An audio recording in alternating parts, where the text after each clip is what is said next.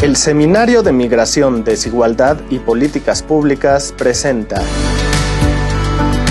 Destino México, Migraciones y Movilidades.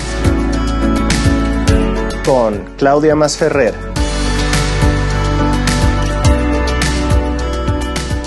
Hola, bienvenidos, bienvenidas a Destino México, Migraciones y Movilidades, un podcast producido por el Colegio de México. Y hoy es un gusto estar aquí con Gustavo Vega, él es profesor investigador del Centro de Estudios Internacionales y vamos a hablar de un tema muy fuertemente relacionado con la migración, aunque no necesariamente con México como país de destino. Pero creo que a lo largo de la, de la charla vamos a descubrir este nexo entre las relaciones comerciales, el Tratado de Libre Comercio con América del Norte, los tratados comerciales, las relaciones bilaterales y la migración hacia México. Empecemos, Gustavo, bienvenido, un gusto de tenerte acá. Empecemos platicando un poco de la historia, de cómo fue que hace muchos años ya este, se empezó a discutir al Tratado de Libre Comercio con América del Norte en su relación con la migración. ¿Qué es lo que en los noventas eh, platicábamos? En los 80, yo diría, de algún modo, eh, con la crisis de los 80, pues hubo una situación eh, en que no se sabía bien a bien cómo salir de ella, sobre todo por, a raíz de la nacionalización de la banca la salida enorme de capitales, pues se buscó una, una política que tratara de, recuperar el crecimiento que se perdió, dramático. Salió enormes cantidades de capitales y sobre todo se creó una gran desconfianza sobre eh, México, cómo se estaba manejando la economía. Y entonces la idea es, pues se, empezó a experimentar en distintas fórmulas. Una de ellas fue, llegó un momento en que no, eh, se salió el capital, no había acceso, había una enorme deuda, la carga de la deuda, y entonces se buscó, se, se llegó a discutir cómo transformar la economía para recuperar y que se recuperara el crecimiento económico. Entonces se intentaron diversas fórmulas una de ellas, por ejemplo, puede decir, bueno, necesitamos ingresar el GATT, que es este Acuerdo General de Aranceles y Aduaneros y Comercio, que es un marco fundamental para que regula todo el comercio internacional. Se, se buscó la, un ingreso que ya se había intentado a principios de los 80 y que luego finalmente el gobierno decidió no, ingresar porque pensaban que no, no, podía, no podía ponerse en riesgo la política energética, etc. Entonces, se intentó, se ingresó al GATT, pero aún así se hicieron eh, también reformas unilaterales, se abrió la economía, se, se, llegó a acuerdos con Estados Unidos para, para este, de algún modo, eh, crear la confianza que se requería para recuperar el, crecimiento y, y, recuperar la inversión. Y no, no hubo respuesta. Entonces, no había ese crecimiento y ese retorno de capitales. Entonces, a raíz de una una visita, esto ya es conocido, se reconoce, perdón, déjame eh, se, llegó a la conclusión de que había que hacer algo dramático para, poder recuperar el crecimiento. Y una de las eh, medidas que se adoptaron fue que en un viaje que hizo el presidente de la época Salinas a Europa buscando una reunión de Davos, que precisamente acaba de haber una recientemente, se, buscó promover México diciendo, ya estamos haciendo reformas muy importantes, ya abrimos la economía, ya nos estamos comprometiendo a, integrarnos a la economía internacional. No había, y de las discusiones que tuvo el presidente Salinas con eh, empresarios y con gente de Davos, le dijeron, pues, mira, este, nosotros estamos involucrados en un proceso de integrar a todos los países europeos que acaban de salir de la Unión Europea, del, bloque soviético, lo estamos integrando. Esa es ahora nuestra principal preocupación. No sé por qué usted no contempla eh, tener un acuerdo similar al que hizo Canadá con Estados Unidos y integrarse. Tienen un mercado más dinámico del mundo y ahí si usted abre la economía y crea seguridades de que va a traer y recibir el capital, probablemente pueda pueda obtener esa fuente de capital, de capital externo que requiere. Te, recuerdo que en esa época, ahora sí que la mayoría del, mundo se estaba peleando por atraer la inversión extranjera, por las crisis que había ocurrido en los 80. Y entonces eh, América Latina también se abrió, el regionalismo abierto, el Cono Sur eh, creó acuerdos para integrarse entre ellos Brasil, Argentina, México, de hecho, por cierto, es una de las cosas que intentó, pero Brasil y Argentina dijeron, esto es un club esto es para nosotros, tú estás muy lejos, tú normalmente siempre has estado integrado a Estados Unidos. En, pocas palabras, le recomendaron que por qué no buscaba, y examinaba esa posibilidad de tener un acuerdo que creara esa confianza que necesitaba México para recuperar capital y economía, etc. Y entonces finalmente se llegó a la conclusión, eh, Salina salió, regresó y dijo, vamos a buscar un, acuerdo. Y uh, entró en contacto con el, presidente Bush padre y el presidente Bush padre le pareció una muy buena idea. Y entonces este, que, que hubiera un acuerdo. Te recuerdo que ellos, los Bush, pues son tejanos, eh, gente adinerada, muy importante. Siempre, en la familia Bush, en el, uno de los hijos está casado con una mexicana. Entonces sí tienen personalmente un interés y entienden la problemática y, la importancia de México para Estados Unidos. Y entonces yo creo que Bush dijo, sí, me parece muy buena idea. Con un acuerdo de libre comercio, quizá podemos llegar ya finalmente a tener una seguridad y una estabilidad en las relaciones entre los dos países cambiar la, la visión que tenemos uno del otro y vernos como socios en una empresa económica a largo plazo. Excelente idea. Y con esto, estas inestabilidades constantes que tiene México tal vez se puedan resolver. Entonces, eso fue un poco la idea. Entonces, empezó la negociación y eh, eh, Canadá, que ya había negociado un acuerdo con Estados Unidos, dijo, oye, pero yo, este, yo acabo de negociar contigo, y ellos también entendieron que México era un país que competía mucho con sus propios productos y por el mercado norteamericano. Eh, por ejemplo, México y, y Canadá pues, eran productores de bienes automotrices, incluso energía, petróleo, etcétera. Y decían, bueno, ¿qué le va a dar Estados Unidos a México? ¿Y qué vamos a perder? Eh, a lo mejor no vamos a obtener las mismas ventajas. Entonces, en pocas palabras, generó una dinámica en que el propio Canadá le dijo a Estados Unidos, yo no quiero quedarme fuera de esto. Y, y en Canadá hicieron una revisión de la relación con México y habían empezado a cambiar las relaciones. Canadá se acercó a México cuando hubo apertura y México y Canadá empezaron a tener relaciones interesantes, firmar acuerdos sectoriales, etcétera pero se les hacía que era muy importante tener un acuerdo marco mucho más amplio. Y entonces Canadá propuso integrarse a una negociación para que fuera un acuerdo regional y no nada más un acuerdo bilateral. Y esto fue lo que eh, se decidió y finalmente eh, la, idea era cuál. Con esto mandamos un mensaje a nivel internacional de que vamos seriamente a vincularnos a Estados Unidos y a Canadá y vamos a tratar de seguir ciertas reglas y adaptarnos al cambio. Acuérdate que era el debate del fin de la historia, era el debate de que la Unión Soviética había fallado, no había otro modelo que la economía de mercado. Y entonces, si México se integraba y creaba un mercado regional más grande, es muy probable que pudiera llegar a crecer de manera importante y recuperar.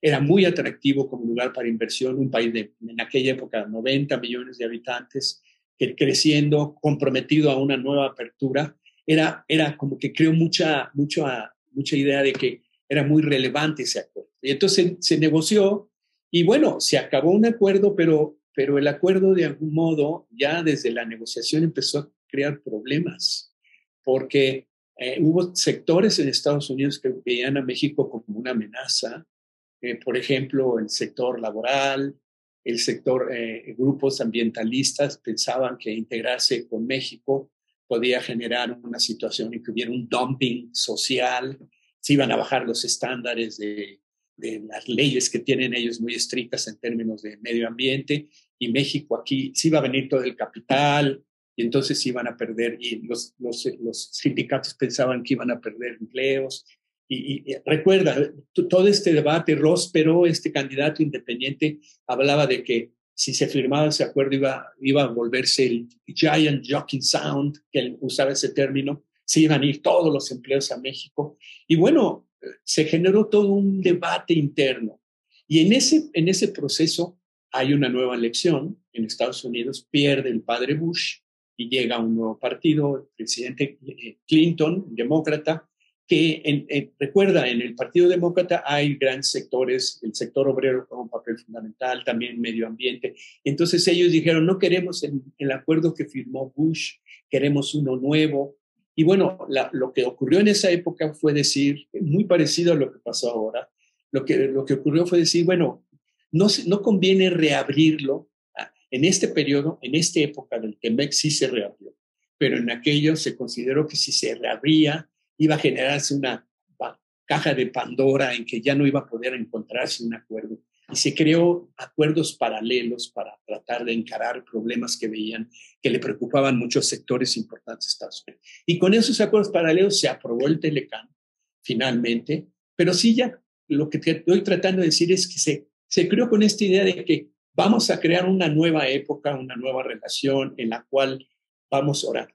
Se, en México, por su lado, había grupos que no estaban tan de acuerdo. Eh, había, eh, era el PRI hegemónico, tenía control del Congreso, pero había, por ejemplo, eh, Porfirio Muñoz Ledo, que era un candidato independiente de la, de la ¿cómo se llama? La facción democrática, lo que fue posteriormente el PRD, estaba y decía, este, este acuerdo no nos conviene porque no está incluido un tema fundamental en el acuerdo que es la migra, mano de obra. Eh, México tiene una gran competitividad en mano de obra y debería de haber la posibilidad de que también participe en la migración, migración o mano de obra. Entonces, hubo sectores, él, eh, Jorge Castañeda, hijo, que luego fue secretario de, también Adolfo Aguilar Cincer, que fue también en aquella época alguien muy, muy en contra del TLC, como era de la época. Entonces empezaron a promover la idea de que debía ser un acuerdo más amplio, un acuerdo tipo de la Unión Europea, en que España, Portugal y Grecia habían ingresado a la Unión Europea, pero no solo para abrir el mercado, sino para que se permitiera que la migración fluyera. Antes, antes de entrar en lo que no ocurrió, porque me encanta hablar de, la, de lo que no ocurrió, pero, y, es súper interesante que en realidad, claro, nos remontas a 1982, a la crisis económica en México, venimos además pues de crisis en otros lados del mundo, ¿no? Venimos en una, eh, una constante, en realidad diría yo, de relación complicada México-Estados Unidos por un lado, Estados Unidos-Canadá por otro lado, estas ideas de regionalismo, de cómo podemos ser buenos vecinos, crear regiones económicas, socios comerciales, fuertes, ¿no? Y ahí me, me, me gusta mucho esta idea que quizás ah, eh, tenemos que recordar, ahora estamos eh, 40 años después, la idea de América del Norte, la idea del Mercosur, la Unión Europea, son conceptos que tenemos bastante, bastante en nuestro, en nuestro vocabulario, en nuestras ideas, ¿no? De lo que significan los socios comerciales. Pero me encanta detenernos en ese momento. Y algo que quiero resaltar es que en realidad los republicanos y los demócratas han tenido siempre visiones distintas hacia la migración. Quizás habría sido algo muy distinto si Bush, si, si, continuaban los republicanos en ese entonces, ¿no? Si no llegaba Clinton. Eh, pero que además en México, como tú nos decías, había distintas visiones de qué es lo que se esperaba, de qué es lo que se debía hacer con la población mexicana, la mano de obra, la libre movilidad, ¿no? Y eso creo que tenemos que recordarlo eh, en, en, el, presente, ¿no? Esa, esa tensión entre si facilita México o no la libre movilidad hacia otros lados, ¿no? La emigración. Y ahí creo que no hay una respuesta, ¿no? Pero, pero sí quiero resaltarlo porque finalmente no ocurrió esta, esta inclusión de la, de la libre movilidad para las personas. Yo creo que en el fondo lo que decían eh, Cárdenas eh, eh, y, ah, Jorge y tenían razón. De algún modo estábamos embarcados en un proceso de integración económica.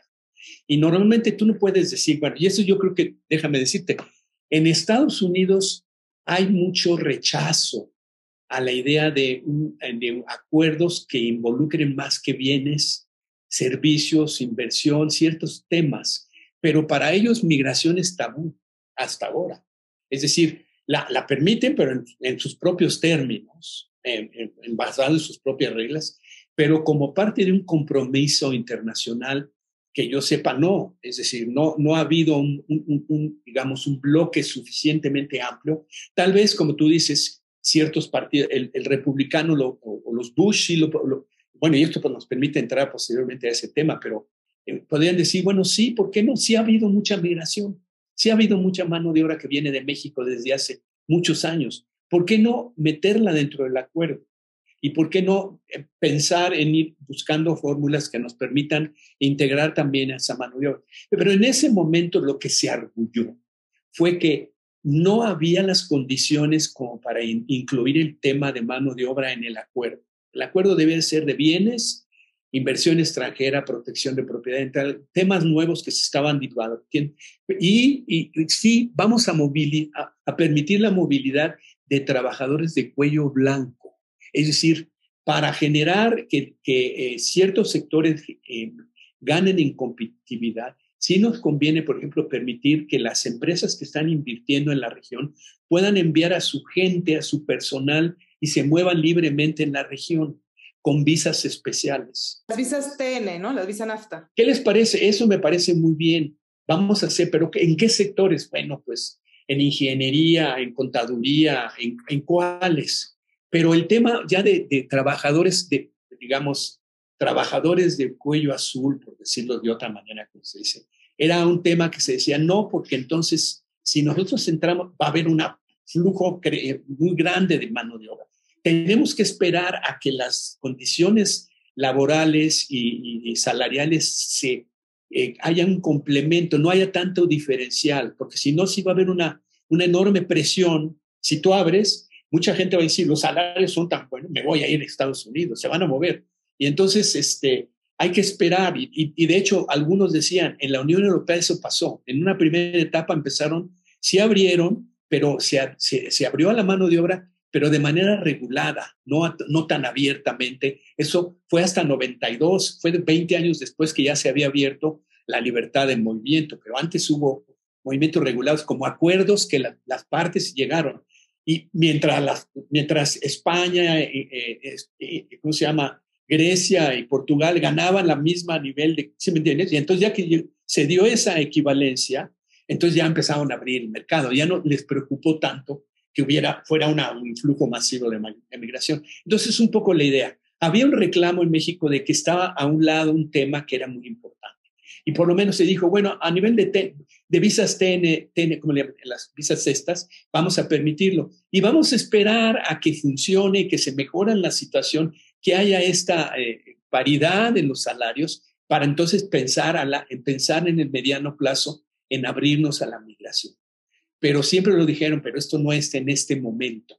Pero sí había un reclamo de que debía de haberlo en ese momento ciertos sectores lo dijeron. Y entonces Salinas, por ejemplo, cuando empezó a ponerse ya con Clinton y empezó a decirse que no iba a haber acuerdo porque había mucha resistencia, Salinas fue a hacer campaña en Estados Unidos diciendo, nosotros no queremos exportar mano de obra, queremos exportar bienes y servicios y ser un mercado atractivo para la inversión. Él mismo lo dijo, no, queremos exportar, como diciendo, no, no nos vean como que lo que estamos buscando es mandarles toda nuestra gente pero no es que no quisiera, es que se daba cuenta de que no, que no iba a haber, este, ¿cómo se llama?, oportunidad en ese momento. Es un poco la cosa. De la misma manera que Estados Unidos quería que abriéramos el mercado petrolero, no solo de manera limitada como lo hicimos en ese momento en, en el sector eléctrico y para permitir un poco de inversión en, en petroquímica. Querían que permitiéramos flujos para, extraer petróleo y que hubiera inversión extranjera.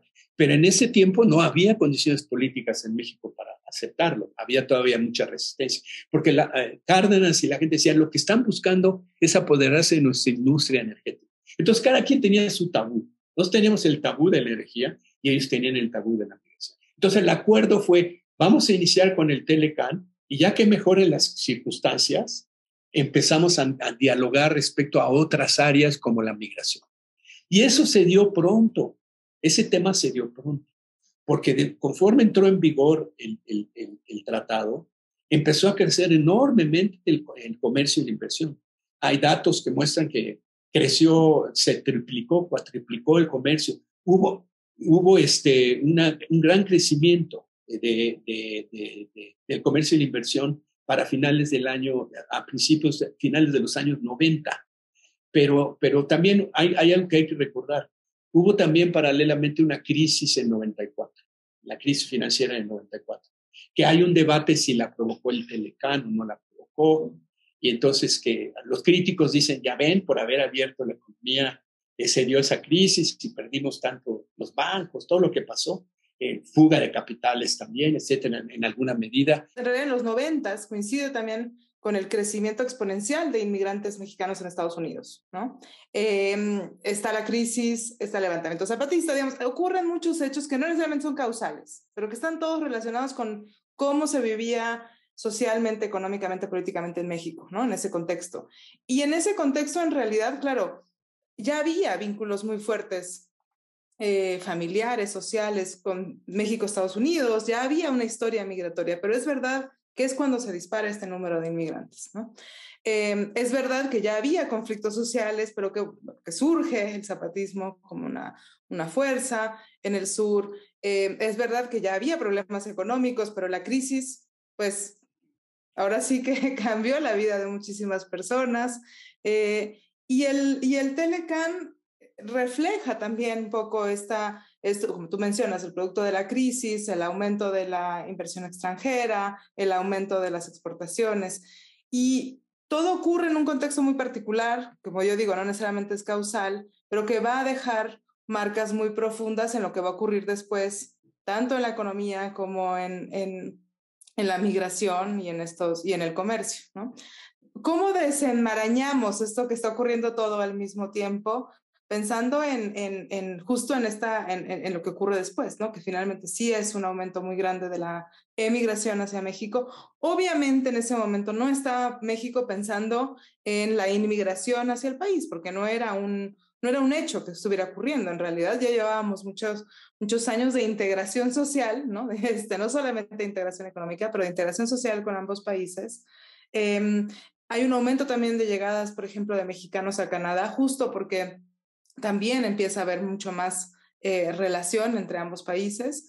Pero, pero ¿cómo desenmarañamos o en realidad qué es lo que sabemos que, que, que los efectos que pudo haber tenido realmente eh, la firma del tratado? El tratado generó una dinámica de crecimiento eh, económico, pero también la crisis fue, fue dramática. yo, yo en lo personal he escrito que no, no se puede atribuir una relación directa causal entre el Telecan y la crisis, porque el problema fue que hubo una política monetaria muy restrictiva en ese periodo, que había sectores que decían necesita México devaluar para evitar que haya una, una caída, eh, se generaron estos tesobonos, etcétera, y entonces sí hubo un manejo, yo creo que descuidado de la política monetaria. No había en el Telecan ningún tipo de provisión que, que prohibiera a México, por ejemplo, devaluar.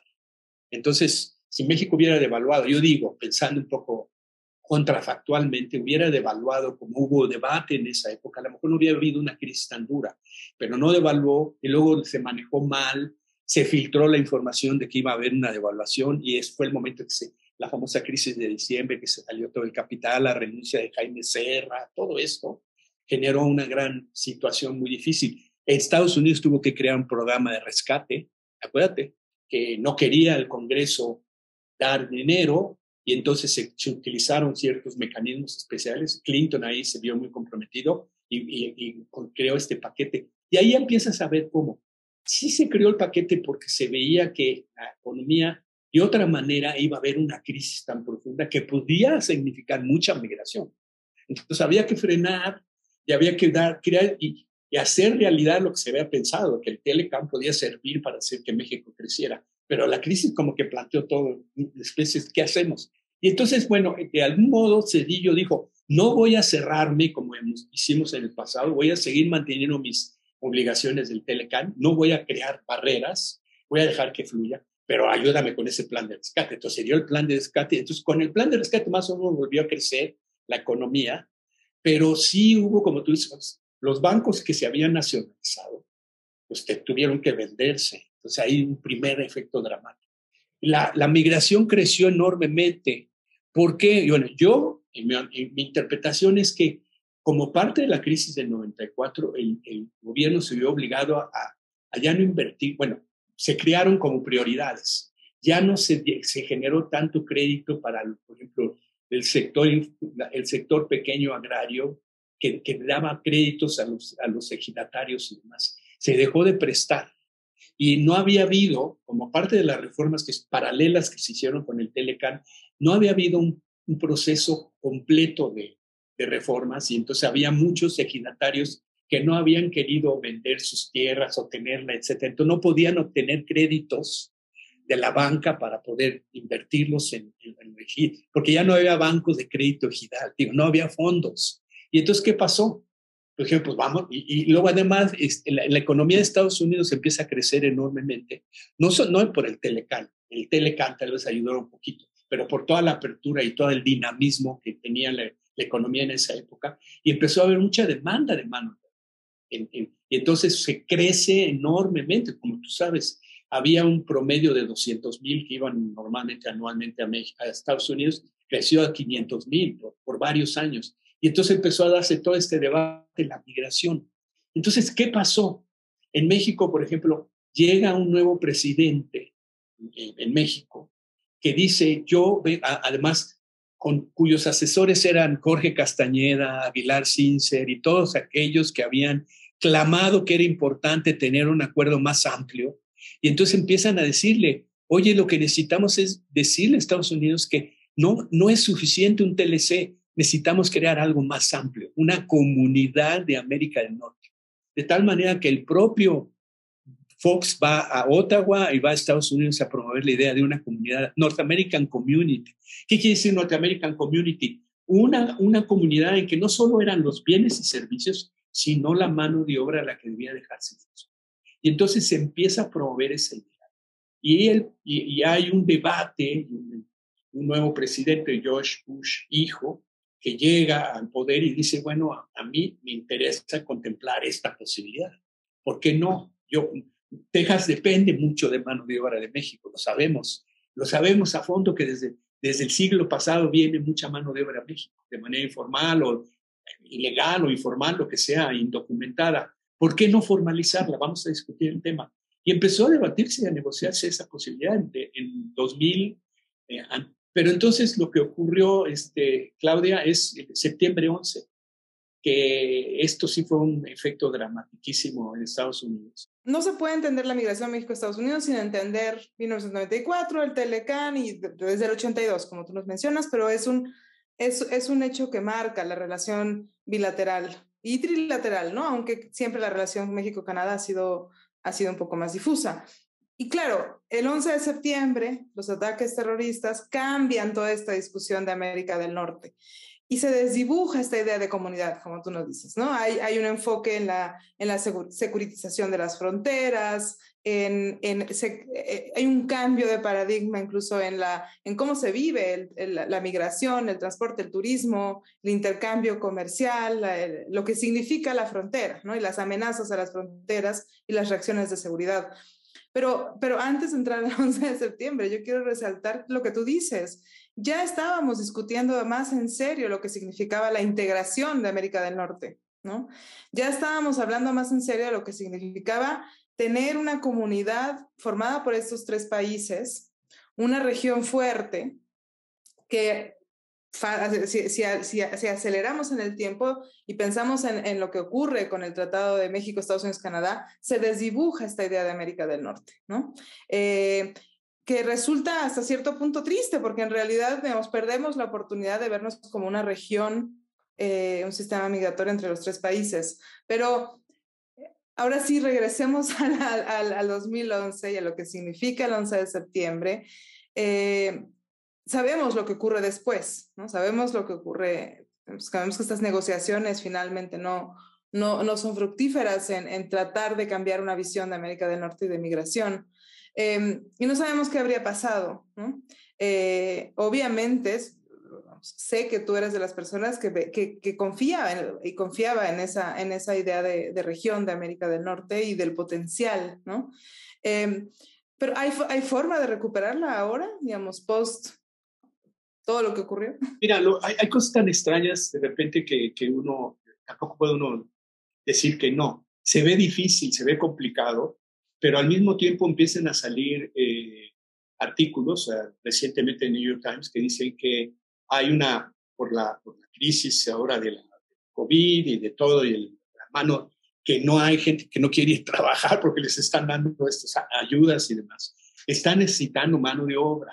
Y entonces parece que las visas estas AT2 para trabajar que hay están empezando a utilizarse de manera más frecuente. Y de acuerdo con este artículo, el que salió hace unos días en el New York Times, muchas de ellas, la gran mayoría, están siendo utilizadas, se están dando a mexicanos.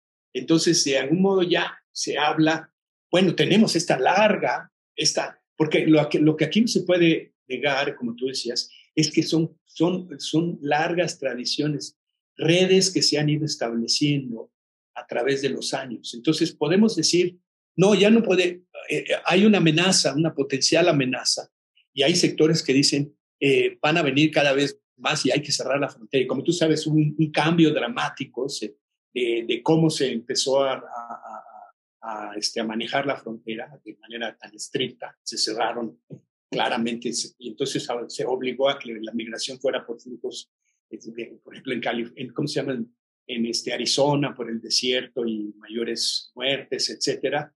Entonces, se, se, pero de algún modo sí ha habido, hay como sectores que dicen, sí necesitamos mano de obra, sí necesitamos pensar en cómo integrar a, a ciertos, eh, ciertas fuentes laborales en México y, y cómo lo, lo, podríamos hacer.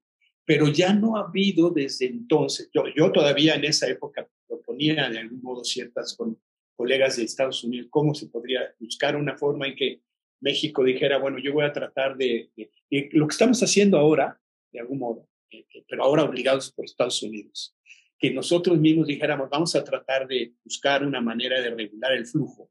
Y entonces, en la medida en que se disminuya, podemos pensar en que se permita que México, mexicanos puedan llegar y, trabajar eh, de manera ordenada, como, como había el flujo ese que se daba normalmente de, manera informal, ¿te acuerdas que había, iban a trabajar y regresaban? Pero ahora con las medidas tan cerradas que hay, la gente ya no regresa, se queda allá y ahora están regresando porque los expulsan.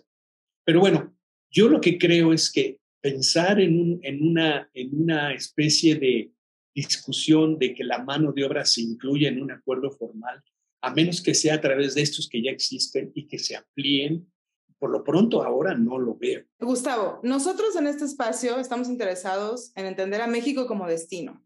Evidentemente en los 90 en los 80 no se pensaba que México pudiera ser destino de personas migrantes en movilidad.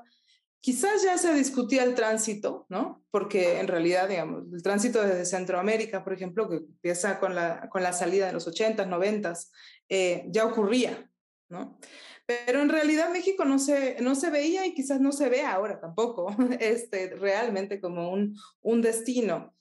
Pero, pero sí me gustaría que reflexionáramos brevemente, no, no, nos, no tenemos tanto tiempo, en qué es lo que aprendemos de la relación México-Estados Unidos, los acuerdos comerciales, el Tratado de Libre Comercio, eh, la idea de región América del Norte, para ubicar a México como este lugar en el que, en el que llegan extranjeros en el que llegan personas que regresan, sus hijos nacidos en Estados Unidos, eh, migrantes en tránsito, población en búsqueda de protección internacional, eh, hay migrantes internos, digamos. Finalmente México también recibe extranjeros.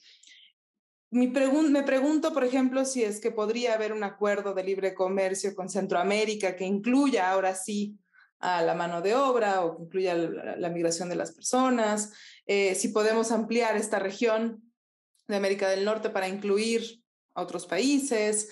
Eh, me pregunto si podemos pensar en que hay, aunque no se haga un acuerdo eh, con muchos países, si por ejemplo podría haber una integración económica y laboral con, con Guatemala, eh, digamos, ¿qué aprendemos de los 80s, 90s, 2000 cuando estábamos en esta discusión de, de pensar a México en una región de Norteamérica? Ahora? ¿Qué aprendemos para ver a futuro a, México como destino? Y si acaso, en realidad, las relaciones comerciales que tiene México con los países van a ser siempre un motivo de tensión. Pensemos, por ejemplo, en la amenaza de Trump con los aranceles hacia México, en el que se usa a la migración un poco como, y a la, relación comercial un poco como, como, como arma de amenaza para tratar de controlar la migración. ¿Dónde vemos todo esto que aprendemos hoy para México específicamente? Lo que hemos aprendido es que, como tú dices, no, no es nada más un problema de que haya flujos de aquí para allá, sino que también eh, lo que sea no, no se ha destacado tanto. Algunas gentes sí, algunos autores sí lo destacan. Se nos olvida también que, por ejemplo, México ha sido siempre muy atractivo para el turismo norteamericano y para los pensionados, para gente de Estados Unidos que vea México como un país muy atractivo para venir a retirarse. Y hay, de hecho, como tú sabes, creo que México es el principal país de América Latina que recibe norteamericanos y hay comunidades importantes. ¿Qué nos enseña, para, para, usar, para ir enfocando, qué nos enseña eh, esta existencia de esas comunidades? De, de mis pláticas con ellos, de gente que yo conozco, etcétera. Lo que ellos te dicen cuando se debatió toda esta idea de la comunidad de América, te decían, bueno, hay, hay, hay muchas ventajas que tiene la proximidad y, las redes y la existencia y flujos que tan, de tanto tiempo. Si México es, por ejemplo, muy atractivo, descubrieron que México tiene un sistema de salud en la frontera, hospitales muy competitivos, muy buenos, que, que, pueden dar servicios médicos y que este, ¿por qué no pensar en, añadirle al TLC o de manera paralela acuerdos en los cuales eh, gente que, ven, que, quiera venir a México, porque es mucho más barato, pensar en que se pueda, y hay, de acuerdo con la OMC, de hecho, de acuerdo con otras reglas, se puede pensar en, en, ¿cómo se llama?, liberación de servicios de, médicos, en que haya gente que pueda venir a, dar, a prestarse para recibir servicios. Y entonces, pero la gran pregunta es, ¿por qué no pensar en que los, fondos federales eh, que, dan, eh, ¿cómo se llama?, para, para apoyar a los, a, los, viejitos, etcétera, se puedan gastar en México? Y entonces, este, se les pueda certificar que sí pueden gastarse ahí, se puedan y entonces podría generar una, una situación de gran beneficio para gente de bajos medios que pudieran atenderse en México. O los, o los eh, por ejemplo, hay problemas con, la, con los migrantes o los eh, pensionados norteamericanos en, en, este, en en Jalisco, o en este, ¿cómo se llama? San Miguel Allende, que tienen que crear su propia bolsa o hacen ahí una especie de cooperativa para tener servicios, eh, ¿cómo se llama?, de urgencia de salud, porque no pueden en un momento dado usar lo que les dan de, ¿cómo se llama? El daycare, todo esto que tienen para, para ya cuando eres mayor, no lo pueden usar en México, no lo pueden gastar, no lo respondrían. Cuando tienen una emergencia tienen que volar a Estados Unidos. Entonces, ¿qué es lo que, qué es lo que estoy tratando de llegar? Que tenemos que admitir esa realidad y que lo que necesitamos es buscar una fórmula para que diga, bueno, México en este ámbito podemos darle un trato especial, un trato especial, no es por el hecho de que ya existe una realidad y que hay una comunidad muy importante. ¿Qué podemos hacer con los niños norteamericanos, que son ciudadanos norteamericanos, que se tuvieron que venir porque los expulsaron a sus papás indocumentados? Bueno, que puedan utilizar ciertos de los apoyos que está Estados Unidos para que los puedan utilizar en México. Esto todavía como que no se, no se entroniza. Por ejemplo, para dar una, idea tú de movilidad, me hablaste de Centroamérica. Nosotros también podríamos pensar, y de hecho creo que se está debatiendo, ¿por qué no pensar en que los centroamericanos puedan venir a México a trabajar y tengan servicios, etcétera? Eh, ¿No? Eh, sí se puede pensar. Por ejemplo, la, Alianza del Pacífico, que es este acuerdo que tenemos con Colombia, con Chile, con esto, sí dan una visa, sí eliminaron visas para que los, chilenos, los colombianos y demás puedan movilizarse sin tener que llegar con una visa ¿Por qué ahí sí lo hicimos? ¿Por qué no podemos pensar en, en, esa población norteamericana que, que, es tan frecuente y que nosotros vamos? Tenemos que, tenemos que tener un poco más de ambición y decir, bueno, no hay que pensar en grandes acuerdos, pero a lo mejor en sectores específicos donde podamos pensar en las ventajas que tiene para cada parte y organizarnos, como lo hacen mucho en las fronteras. ¿eh? En la frontera sí hay acuerdos entre los estados, Texas y el Estado paralelo, etcétera, que tienen arreglos que si uno los estudia, muy, muy, no sé si sepas, pero por ejemplo, eh, Texas les da trato para la, para la educación, el, las, ¿cómo se llama? Las tuitions, les, no, no, les cobra a los eh, habitantes de la frontera mexicana, pueden ir a estudiar. Entonces, ahí sí hay, digamos, un acuerdo de cooperación muy interesante. ahí en realidad, Gustavo, a ver, creo que, eh, creo que lo tienes que decir claramente. Tú, tuviste, tú, estuviste, tienes la experiencia de estar en esas negociaciones y en realidad quizás en las negociaciones para el Telecán. En realidad lo que pasa y es que eh, quizás lo que necesitamos es que haya una diplomacia fuerte y propositiva de qué es lo que necesitaría plantear México. Eh, porque es difícil negociar, en, digamos, tanto acuerdos como grandes acuerdos y tratados, como tú dices, pero también acuerdos locales, ¿no? Y, y ahí no, no, sé hasta qué punto estás de acuerdo conmigo, en que en realidad falta pensar que México puede aprovechar las oportunidades que le da el tener personas migrantes en México, socios comerciales y también una relación más estrecha con, con, estos países y proponer soluciones, ¿no? Proponer, bueno, ¿qué vamos a hacer para las pensiones de estas poblaciones que compartimos? Para, eh, para facilitar que vayan a la escuela los niños binacionales, para el libre tránsito, para que haya cierta regulación también, para que los estadounidenses o los canadienses accedan a los servicios de salud mexicanos, ¿no? O sea, creo que falta regulación, falta negociación falta diplomacia y mucha cooperación. ¿Estarías de acuerdo? Totalmente de acuerdo. Sí, hay que, hay que, eh, la hay luego de repente, la hay, como te digo, entre los estados fronterizos y se sigue dando, independientemente de las negociaciones a nivel federal. Pero sí haría falta empatar, porque esta idea de que tú puedas utilizar los gastos de salud, e, ese dinero lo pudieras cargar y traértelo, decir, aquí lo voy a gastar, pero obviamente lo que te dicen la gente, no, es que no son hospitales que tengan la seguridad de que cumplan con las normas de salud que nosotros tenemos.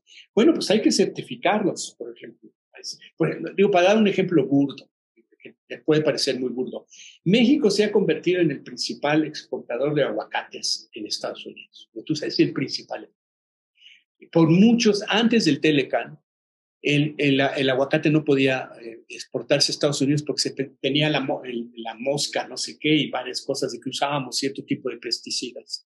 Entonces, en un momento dado se empezó a decir, bueno, ¿y por qué no pensamos en, este, en, en, que nos adaptemos y pensemos en, en buscar reglas paralelas que nos permitan cumplir con lo que ellos quieren de seguridad, este, ¿cómo se llama?, de salud, etcétera, para que, no tengan duda de que las moscas. ¿Y, qué pasó? Por ejemplo, en una ocasión, según me platicó un negociador que, trató este tema, la negociación, me dijo, estaban un día, hay una, importante producción de aguacates en Estados Unidos, pero un día, este, unos de los productores comieron aguacates mexicanos en, una, en una situación, en una comida, en una, que, que, que, lo hicieron y dijeron, oye, pues están muy sabrosos, son este, excelentes. ¿Por qué no pensamos? Porque aquí se cierra, aquí no, no tenemos producción por todo el año y en México sí. Entonces, ¿por qué no pensamos?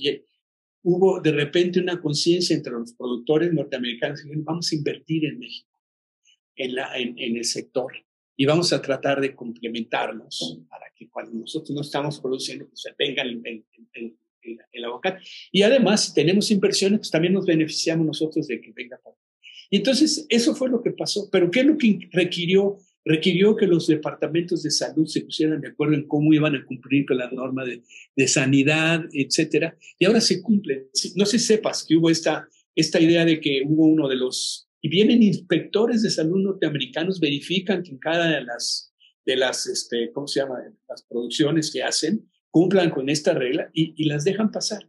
¿Y qué pasó recientemente? Que hubo amenazas a uno, que hicieron y se cerró el mercado por un periodo. Pero luego, luego se pusieron de acuerdo y hicieron buscaron las fórmulas para permitirlo.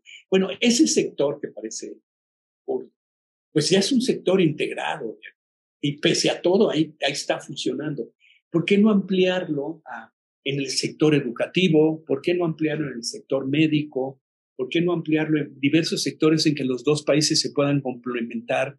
Pero ahí lo que requiere ya no es reglas comerciales, son reglamentos que están implantados y que se tienen que negociar de manera muy especial, muy especial entre las propias autoridades.